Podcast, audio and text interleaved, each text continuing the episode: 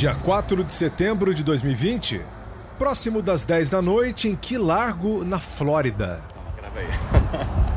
Fala galera, beleza? Estamos aqui na. Estamos aqui na largada aqui.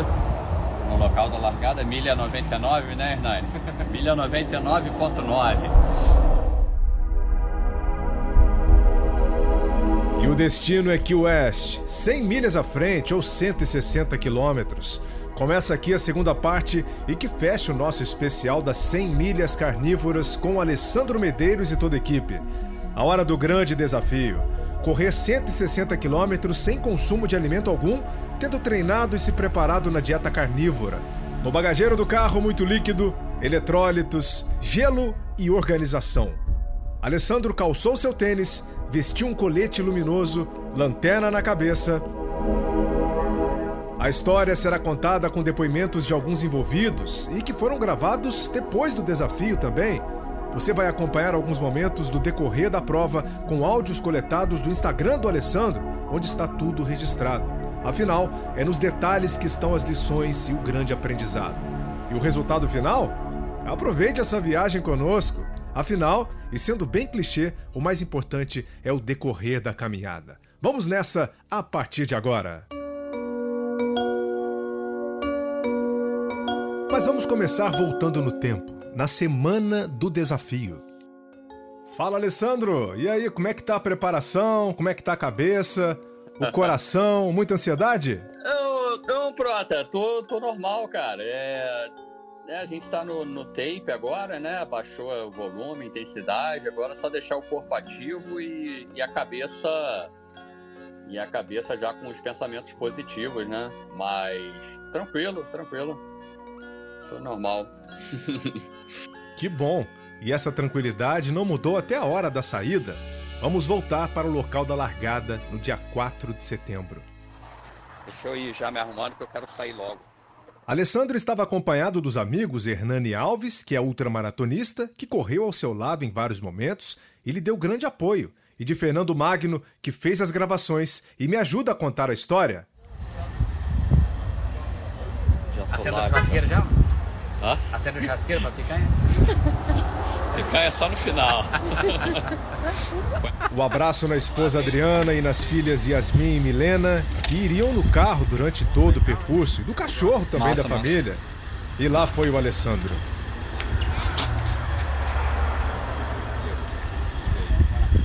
Beleza? Dale. Meu irmão. Então, não esquece de apertar o relógio aí. Descer já.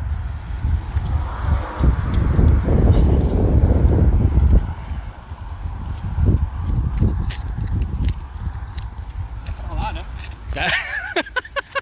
Já puxou já. Tá tranquilo, só falta 100 milhas só.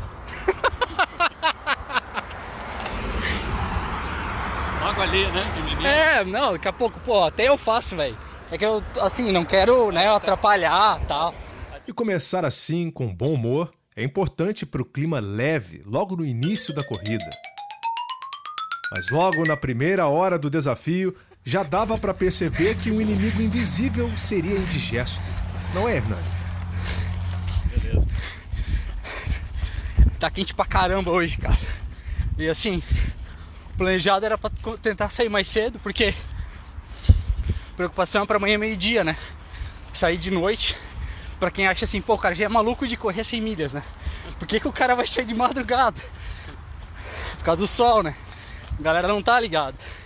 E assim, Alessandro e equipe fariam paradas a cada duas horas para hidratação e reposição eletrolítica e também para coletas de sangue para análise da glicose e corpos cetônicos, suas fontes de energia, da pressão arterial sistêmica, a oxigenação e seu peso para acompanhar possível perda excessiva de líquido. Então, à meia-noite, a primeira parada das 10 programadas. Mais ou menos uma hora e meia, deixa eu ver quanto tempo. Não, duas horas já de corrida. Fazer as pesagens, medições. Alessandro costumava gastar cerca de 4 a 5 minutos em cada pit stop.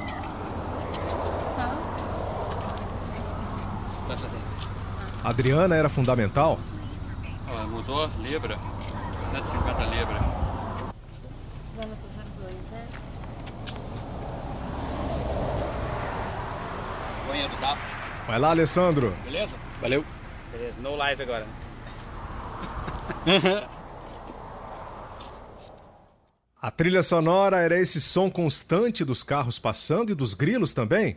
Quanto tempo temos agora, Fernando? Três horas de corrida. E eu aqui no trabalho duro de filmar, né? Que dureza, hein, Fernando?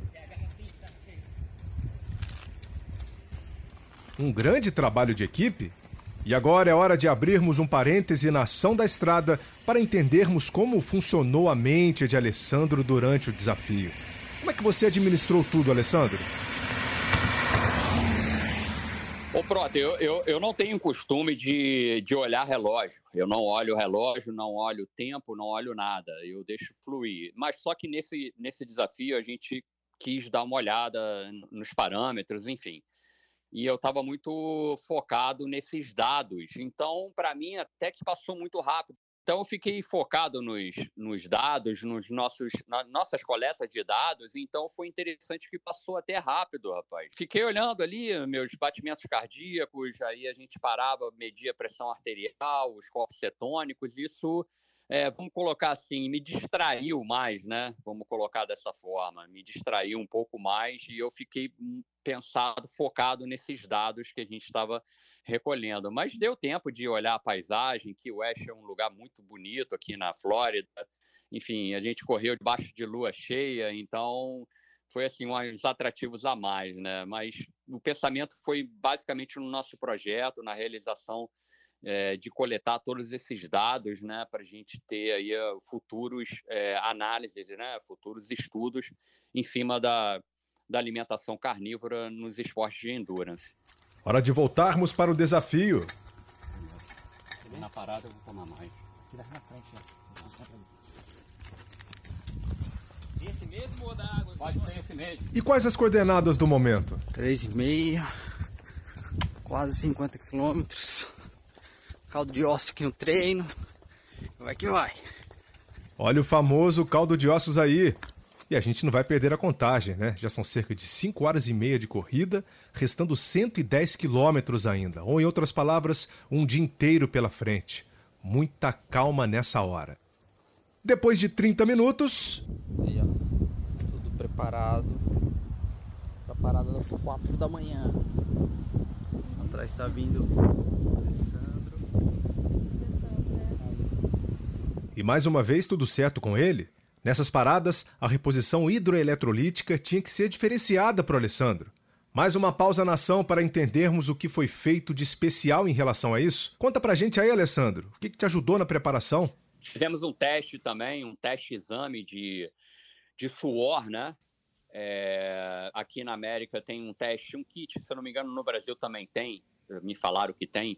É um adesivo que você coloca na sua pele e sai para correr, dois adesivos, eu usei dois, né?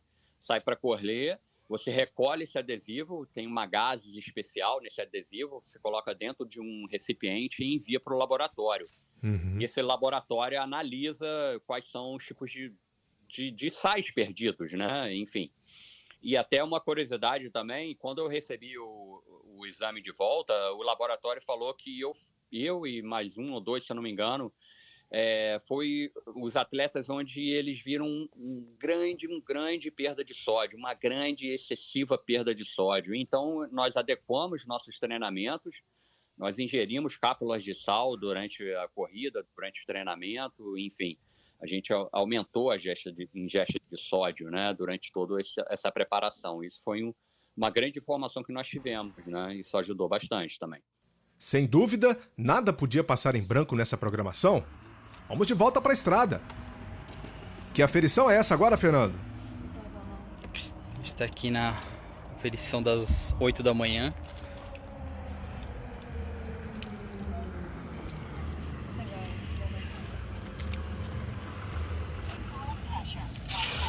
E a pressão arterial?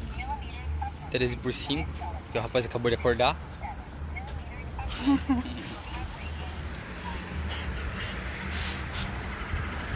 E o calor começava a castigar um pouquinho mais. Amor, viu? sol ainda tá por trás das nuvens. Espero que dê uma segurada hoje. Pra não judiar demais, né? E aquele humor matinal, hein, Fernando? Quando o pessoal perguntar se que West é longe de casa, ele vai falar assim: não, eu já fui a pé. Tá certo, Fernando. Valeu a tentativa, hein? E nessa mesma parada, apareceu uma viatura da polícia. Yeah. Okay, I've been seeing you up and down. I'm like, what the heck's going on? Yeah, yeah. Yeah, we're doing 100 miles. He's doing the 100 miles. All right, well, you guys stay safe, all right? Thank you. All right, the next part's the hard part. You got the hump on that bridge. Yeah, yeah. Just make sure you stay on the right side. Okay. All right? Thank you. E perguntou se eles estavam correndo, disse que a parte da ponte seria mais difícil, para eles ficarem do lado certo da pista e para tomar cuidado. Com certeza, o policial conhecia muito bem aquela área. O aviso era o prenúncio de algo importante que aconteceria pela frente. Alessandro seguiu e já sabia dos desafios daquele ponto, daquela ponte. Só um, em um momento na, na milha 7, na, na Seven Miles Bridge, é uma, uma, uma ponte que existe aqui, que de 7 milhas, né, dá por volta de 14 quilômetros, se eu não me engano. Ela é bem longa e o meu carro de apoio não poderia estar presente, parando ao meu lado e me dando. Então, nós corremos com duas garrafinhas só. Meu amigo me acompanhou nesse trecho e corremos duas garrafinhas, mas em pouco tempo essa garra... essas duas garrafas, uma de isotônico, uma de água, ela se acabou em pouco tempo. Aí foi que a gente teve maior dificuldade nessa hidratação, tanto que eu perdi dois quilos nesse trecho, né? Quando nós paramos para pesar, nós perdemos dois quilos nesse trecho de sete milhas e um pouco mais. Então, para você ver o nível de, de calor e umidade que estava relativa do ar. E mesmo com todos os cuidados, a desidratação bateu na porta e entrou. Não se pode brincar com calor extremo. E na parada do meio-dia, Alessandro estava dentro do carro, pegando uma sombrinha, coisa rara. Fala galera. 120, 120 km já. Vamos aí para pra maratona agora final. É isso aí. Cara, pessoal, vocês não têm ideia, tá Quente. muito quente, cara. Tá quente pra caramba. Tá muito quente. Tô marcando aqui 110 Fahrenheit no meu carro aqui, 110 Fahrenheit. 110 a quanto, Fernando? Eu vou chutar que é uns 40 e alguns. 43 graus Celsius. Galera, umidade, umidade muito alta. Mas eu, eu tô bem, eu tô bem. A gente está hidratando bem, Nutri. Tô, tô urinando bem clarinho, tá, tá, a hidratação tá perfeita. E que bom que estava tudo bem nas aferições também. Ah, a Nutri é a Letícia Moreira. Daqui a pouco ela vai falar com a gente também. Nessa hora, voltou o assunto da picanha na live com o Fernando. A galera tá falando que tem, tem picanha na meta. Tem picanha, pô, tá aqui no carro. Comprei lá em Deerfield pra não ter problema. Aqui, É, aqui então. provavelmente não deve ter. Ah, é? Mas falta só tá- uma maratona, né, Alessandro? Tá tranquilo. Brincadeiras à parte, vamos falar sobre o calor em detalhes. Mais uma pausa na ação para entendermos melhor. Além das medidas de hidratação, Alessandro usou uma camisa especial para amenizar toda essa situação fora do comum. Então, não, nó- nós usamos uma camisa é, térmica, né, desenvolvida no Hawaii, em Kona, se eu não me engano, na ilha de Kona. Eu fiz umas pesquisas aqui que ela abaixava a sua temperatura e eu comprei e testei ela. E sem dúvida nenhuma foi um, um grande, um grande ajuda, uma grande ajuda, né? Quando você coloca água nela, ela resfria seu corpo e, sinceramente, funciona ela, ela funcionou muito bem. Então, se vocês acompanharem os vídeos da, desse desafio, você vai ver que a todo momento minha equipe, meu staff está sempre me molhando, sempre molhando essa camisa, né? Mas eu não usei o protetor solar, eu usei essa camisa comprida, branca, e sempre me, me molhando. E atrás tem dois compartimentos onde você poderia colocar gelo. E eu pedi a meu staff para sempre colocar gelo nas paradas. Então a gente colocava gelo e isso, sem dúvida, foi um mecanismo que resfriou o meu corpo, né? Ajudou bastante também. E Alessandro, queria que você contasse também pra gente como você se antecipou a todo esse problema da temperatura com uma preparação especial. nós fizemos um trabalho muito bacana em cima da hormese, né, cara? Aquele estresse que a gente causa no corpo, o estresse mecânico, né? Como eu fiz aqui, o estresse. É, é, eu entrava aqui, aqui tem uma criossauna, né? Uma, uma, uma cápsula onde você entra e abaixa a temperatura. Não sei se no Brasil tem, se no Brasil acho que tem, né? e a gente chega até uh, abaixo de zero, 160 de, abaixo de zero durante três minutos. Eu fiz esses trabalhos de estresse corporal para aguentar essa, esse calor intenso, né? E essa umidade bem alta aqui da Flórida. Nós fizemos é, também uma sauna infravermelha também que ajuda na inflamação e acostuma o corpo, né, ao extremo. E eu sempre fazia as banheiras quentes aqui em casa, né?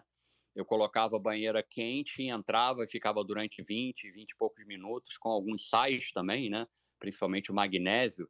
E isso ajudou muito essa adaptação e não sofrer tanto. É óbvio que você sofre, mas esse trabalho de hormese ajudou bastante, cara. Eu acredito que foi fundamental para a gente chegar bem aí no, na 660. Mas nem com todas as precauções esse inimigo invisível daria trégua. Às duas da tarde, no oitavo pit stop, um papo com a doutora Janaína numa live para uma rápida avaliação e para dar aquela força moral também. Falta quantos quilômetros? Falta pouco. É, Falta 27. pouco, cara. Falta 27. Falta pouco, você vai conseguir. Já conseguiu. Eu tô... É, eu tô bem, cara. Tô bem, tô bemzão. Tô... Mas tá muito quente, Janaína. Muito quente, Janaína. É, eu fiquei sabendo. A preocupação era grande. Você é, se tá cuide aí, pelo amor de Deus. Tá bom, pode deixar, Janaína. Tá agora lá. no final você vai, você vai ficar correndo no sol o tempo inteiro agora nas retas aí? É só a estrada mesmo? É, só a estrada. Só a estrada. E não tem um. A gente não pega uma sombra, Janaína. Não tem uma árvore. Não Eu tem uma vi, árvore. Tô vendo. É impressionante. Força aí, tá? Zero carro aí. Força. Tá todo mundo no Brasil torcendo por você. Obrigado. Vamos fazer uma grande festa aqui no final. Faz mesmo. Eu vou orientar algumas coisas pelo WhatsApp, tá? Vou falar com os meninos aí. Perfeito, Jana. Viva a tecnologia e a internet, hein? Mas uma coisa me chamou a atenção. Como é que o Alessandro cuidou dos pés? São suas principais ferramentas. Mais um parêntese em meio ao caos do calor para ele explicar para gente. Perfeito, Prota. Nossa, no, os pés são é um, nós temos uma estrutura muito complexa no, nos pés, né? É, nós, nós, nós nos preparamos, né? nós treinamos em cima dessa, de, desse desafio, então a gente pegou calor aqui na preparação, mas durante uh, o desafio nós trocamos o tênis por volta do, do quilômetro 48, se não me engano, é, eu fiz a troca de tênis, a troca de meia e bastante vaselina, né? Que eu uso. Eu gosto de usar hipoglós, mas aqui eu tinha pouco hipoglós, aqui a gente não encontra. Hum. Então a gente hum. usou vaselina nesse momento, mas eu passei bastante hipoglós e, e deixar os pés bem secos, né? Tem uma passagem até no, num dos filmes que nós fizemos que eu protegi os meus pés quando eu estava sendo molhado por um saco plástico. Eu não queria que entrasse água, né? Claro. Porque é uma preocupação muito grande. Quando você molha, aí, aí o ambiente interno né, do tênis fica não fica favorecido, né? Então a gente nós chegamos bem, não não perdi nenhuma unha como de costume eu costumava perder e os pés chegaram extremamente com saúde. De volta para a estrada então, Fernando informa a hora certa. Quatro da tarde. Obrigado, Fernando. Está quase lá, né? Ou será que não? Nem tudo são flores. Perceba que o cálculo da distância em algum momento deu errado e Alessandro se surpreendeu na conversa com a equipe. Ó, pelas essas contas, agora são quatro. Deve dar mais umas duas horas de corrida. Ah. Porque são mais 14 milhas, mais ou menos, dá uns 20. Não, total. 10 de diferença, é isso que tá faltando. Entendeu? Tá dando a mais ou menos? 10 a mais? É isso mesmo. 10 quilômetros a mais. É um baita peso para esse momento quando você achava que estava quase no fim. Eu não queria estar na pele dele não, viu, Fernando? É, rapaz. Mole não. Não, o problema não é nem a questão do tempo, né? Mas a expectativa, né? É que tu queria, tu já tá cansado e mais. O que tá ajudando é que pelo menos o, a temperatura baixou um pouco. Agora tá um pouco mais nublado, né? E isso ajudou bastante, porque o sol das 10 às 2 da tarde, 3 da tarde, tava muito forte. Tava dando 109 aqui no carro. É, sim, tava ridículo. Isso aí.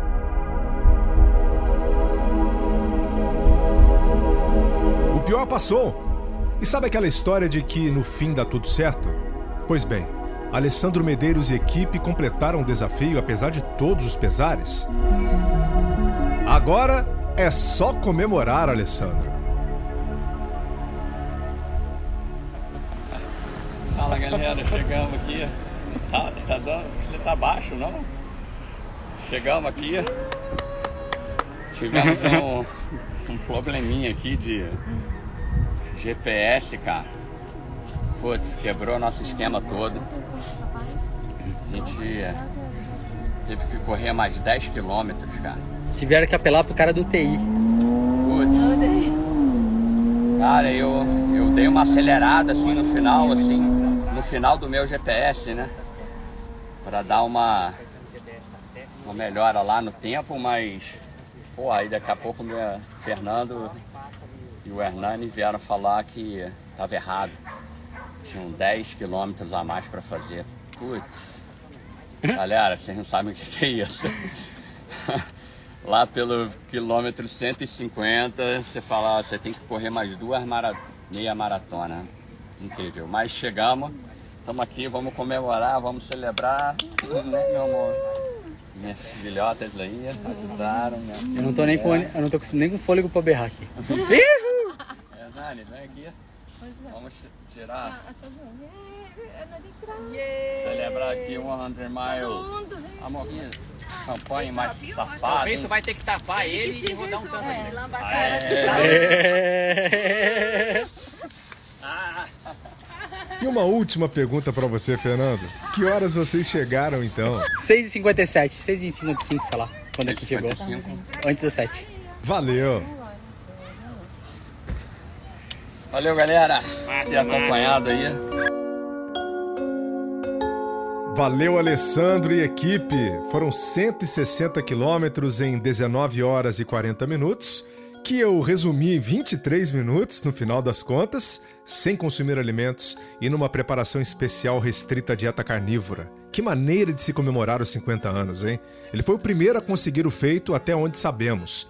Então, agora vamos entender o tamanho disso tudo e as percepções do staff de Alessandro, começando pela nutricionista Letícia Moreira. Afinal, o que significa essa conquista para o mundo da nutrição esportiva, Letícia? Bom, para mim, né, esse significado ele é gigantesco, porque até então a gente não se fala, né? Não se falava que um atleta de alta performance, como é o, o Alessandro, né, poderia conseguir ter feito é, uma distância dessa de 160 quilômetros sem usar nenhuma, nenhum carboidrato, nenhum gel, nenhum suplemento de, de carboidrato, né? E com o, o tempo que ele teve, performando da forma que ele performou, né? Então, o significado é gigantesco, que muda muitas coisas nessa questão da nutrição esportiva. Obviamente que isso vai ser passos de formiguinha. Isso foi um primeiro feito, isso foi uma primeira experiência, isso é um estudo de caso.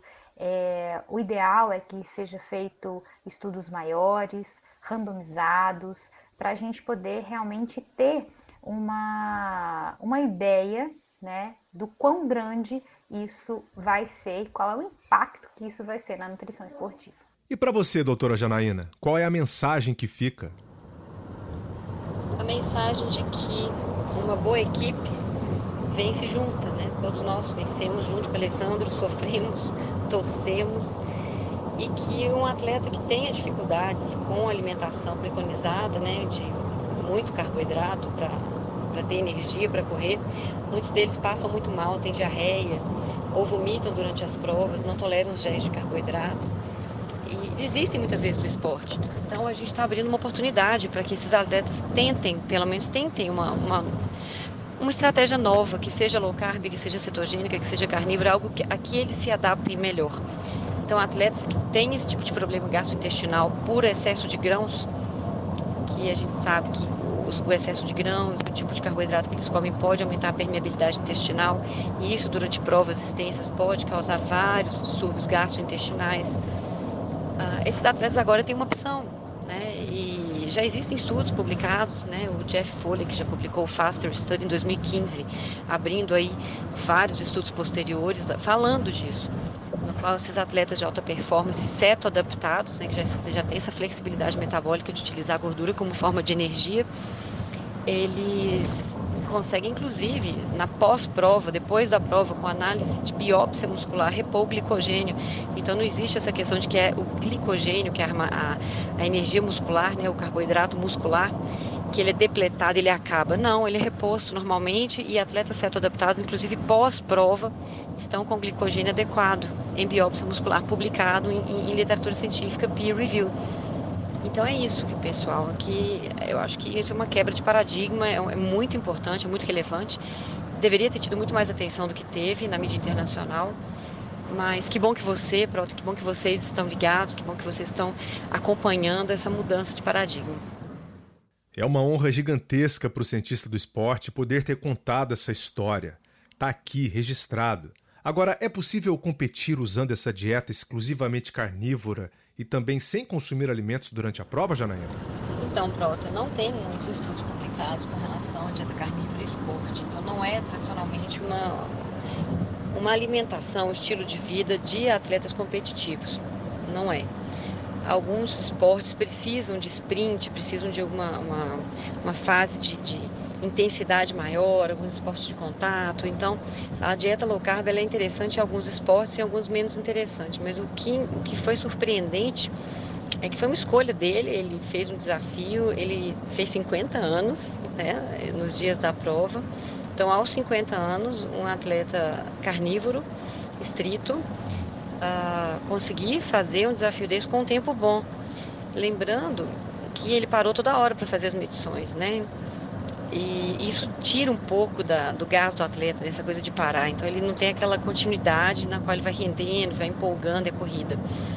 Ele ficou, ele olhou os índices do último ano uh, de uma corrida de 160 quilômetros. É, e ele fez um tempo muito bom, na verdade. Ficou entre os primeiros lugares. Ele teria ficado entre os primeiros lugares.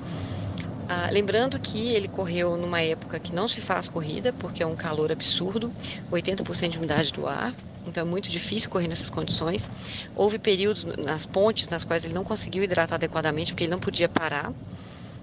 Então ele teve um desempenho assustador. Então, o que, eu, o que eu entendo, o que eu acredito é que se você se propõe a ter um tipo de dieta diferente, e você consulta com médico, com nutricionista adequados, tem um treinador que sabe te preparar dentro desse tipo de alimentação, você pode sim competir.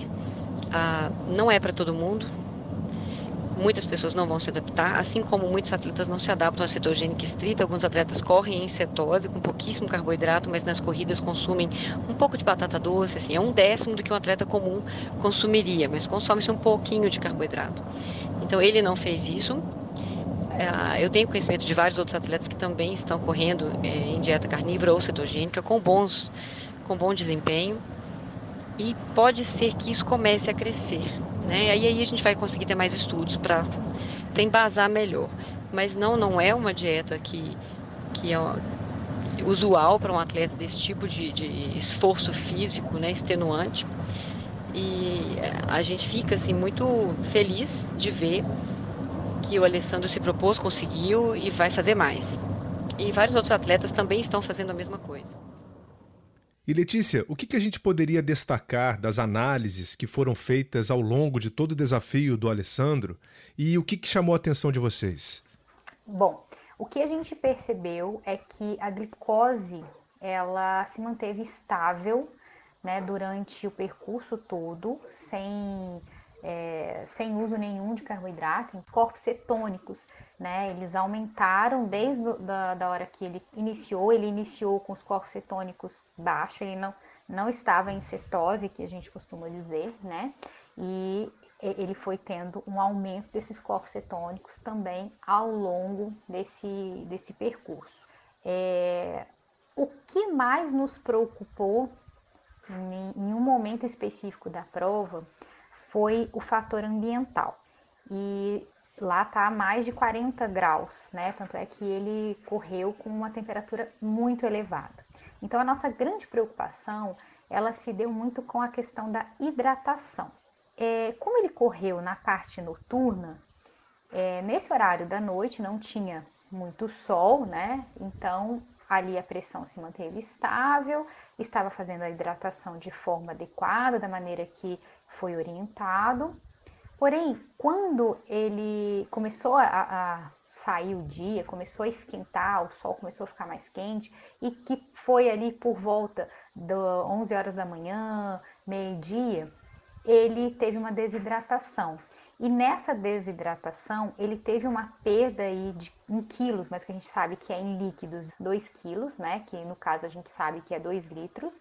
E com isso teve um aumento da pressão arterial. Mas essa preocupação, ela não foi advinda da alimentação, e sim do fator ambiental, e sim do calor. Muito importante esse detalhe. E onde podemos colocar os suplementos alimentares em comparação com o modelo proposto por vocês? Como é que a gente pode analisar o caso do Alessandro em especial, hein, Letícia? Vale frisar que eu não sou contra a suplementação, principalmente para atletas de alto rendimento, como o caso do Alessandro. Porém, é, tem que ser suplementos extremamente específicos, tá? É, nós já vimos que os carboidratos não são essenciais, né? mesmo para uma prova dura como essa, um calor que, que teve e ele conseguiu ter, ter uma boa performance. É, então, o que, que, que, que, eu vejo com relação à, à questão da suplementação? Ela pode sim ser importante, em alguns momentos foi feita a suplementação principalmente de sais, né, de eletrólitos, é, e alguns é, algumas proteínas específicas ali, beef protein, isso na, no treinamento dele, né? É, de ribose, enfim, teve algumas suplementações sim que ele utilizou, tá? É, mas bem específicas. Então, ou seja, a princípio, a gente sempre deve pensar em comida de verdade, principalmente se você é um atleta amador. Atletas amadores não precisam dessa quantidade exagerada de suplementos em que eles são submetidos, em que eles tomam. A nossa alimentação, se ela tiver uma base e densidade nutricional né, de carnes, carnes, ovos, vegetais, frutas sazonais, se tiver comida de verdade na alimentação, muito dessa suplementação ela é desnecessária. Por isso que é importante um profissional para poder acompanhar, entender toda essa questão da individualidade do atleta e poder indicar, fazer essa indicação. Perfeito. Agora, tá faltando a gente ouvir o Ezequiel Morales, né, o seu treinador. Qual é a sua avaliação da performance dele, Ezequiel? Primeiro assim, que eu acho um projeto bem legal, né? Porque além de ser um desafio e comemoração dele pelo aniversário de 50 anos, ele, cara, foi bastante profissional, né? Ele envolveu muita gente, médico, nutricionista, eh, o próprio treinador, que, que acompanharam ele durante o processo de treinamento e acompanharam durante o, o evento em si, né? Estavam bem de perto, mesmo que em outro país e distância de por meio, cara, a gente estava estava bem próximo. E o pós, assim, o pós, cara, gente, eu conversei com ele, a gente avaliou, analisou e achou, achou muito legal assim, o rendimento que ele teve. É, só teve, cara, bastante assim, consistente, né? um rendimento bastante consistente de início a fim. Dá para perceber que ele já tem um, uma experiência que está ajudando, porque ele sabe dosar no início, sabe trabalhar a, a parte emocional, né? que, que, que demanda um, um, um desafio tão grande.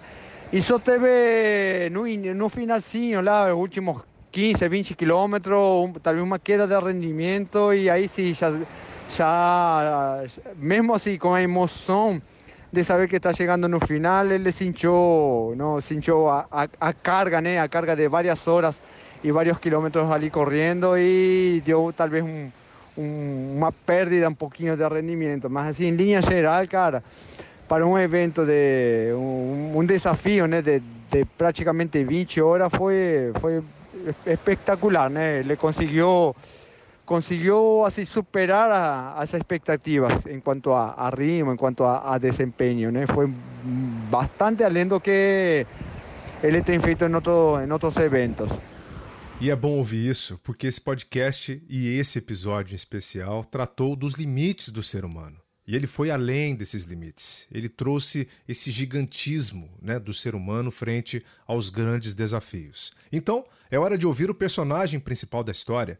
Quais as lições que você tirou de todo o processo até então, um feito inédito no mundo, Alessandro? Ô, Prota, se preparar, né? É, eu acho que é, o, o, grande, o grande ensinamento é que eu me preparei muito bem, né? Por ser uma, um desafio desconhecido, é, muito, acredito, eu, pelas minhas pesquisas, não foi uma pesquisa que eu quis saber se alguém tinha feito antes, é para tentar conversar com alguém, pegar informações que tenha feito alguma coisa parecida com isso, na verdade, né? Eu queria recolher dados, enfim, e não encontrei ninguém, então fiquei meio que perdido. Então a preparação foi o grande ensinamento, né?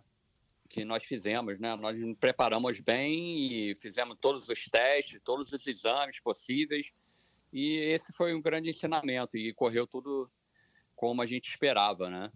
Bem, o Ezequiel falou que a sua performance foi acima do esperado. Você acha que dá para competir nesse esquema? Porque até então você fez esse desafio sozinho, né?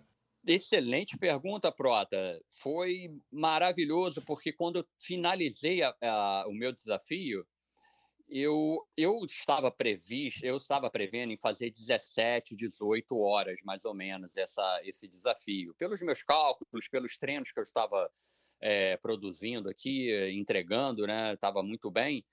E quando eu terminei, é, como eu te falei, percorridos, uh, correndo 19 horas e 40 minutos, eu, eu tive a curiosidade de buscar o resultado do ano passado nessa prova, nesse mesmo percurso, para ver como foi o, o tempo do pessoal que fez, né? E por felicidade minha, nós fizemos, eh, nós ficaríamos em sétimo lugar nessa prova.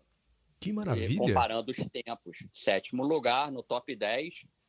E o pessoal que estava na minha frente, tudo pessoas de 30 anos, 30 e poucos, 40 anos, eu estou com 50, né? Então, se você levar em consideração o, o clima de uma prova, se você levar em consideração outros, outros parâmetros, eu acredito que dá para fazer um, um, excelente tempo no ano que vem e, e, demonstrou que você tem performance. Você ficou aí entre os top 10 numa prova que é, é famosa aqui no, no, no país, né? Ela é uma prova até que as pessoas se, vêm para cá para se preparar para Badwater, né? A Badwater é uma prova no deserto da Califórnia, é uma prova super famosa, então todos os ultra-atletas, é, ultra-corredores americanos e mundiais vêm, vêm fazer essa prova aqui, né? Enfim, eu gostei, eu gostei do, do resultado, nós fizemos um tempo bacana, ficaríamos aí, se competíssemos no ano passado, em sétimo lugar, então, acredito que dá para ter performance sim, até porque eu acredito que eu ainda não estou super adaptado, Prota. em quanto tempo que você acha que você consegue ficar mais adaptado a isso? Acredito que mais um ano eu esteja super adaptado, eu acredito. Mesmo assim, se você ver os, os, os gráficos que eu lhe enviei, nós tivemos um, um o nosso, a nossa prioridade de energia nessa prova foi de 78% vindas de gordura né, muito pouco de carboidratos, que o nosso corpo produz naturalmente, e proteínas, né?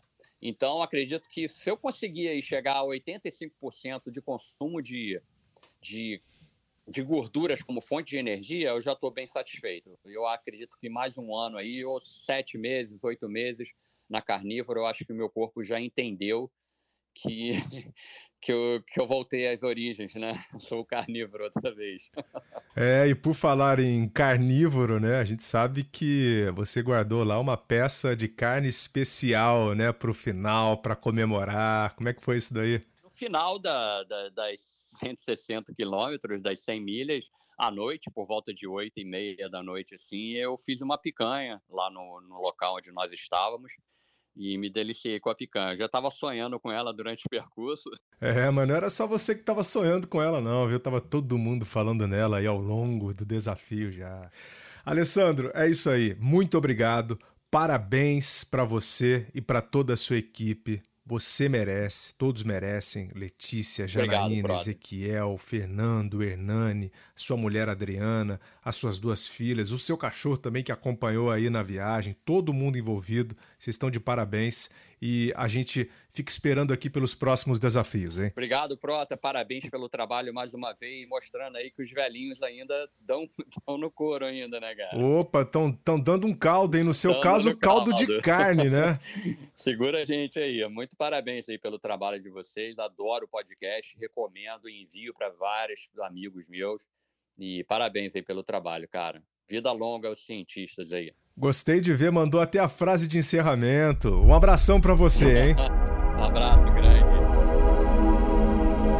Que história, meu caro e minha cara assinantes, hein? Mais uma produção exclusiva do Cientista do Esporte. Alessandro deu uma grande lição pra gente. A de que não podemos fazer nada sozinhos, mas que depende de nós em produzir a energia para mudarmos as nossas realidades e fazer acontecer. Obrigado por sua audiência e prestígio. Se quiser enviar mensagem com sua opinião sobre o assunto, siga o arroba o Cientista do Esporte no Instagram. Pode enviar mensagem de áudio mesmo. Vamos repercutir o assunto. Parte do material das 100 milhas carnívoras estará no blog ge.globo barra o Cientista do Esporte para quem quiser mais detalhes. Fico por aqui, até o próximo. Vida longa aos cientistas!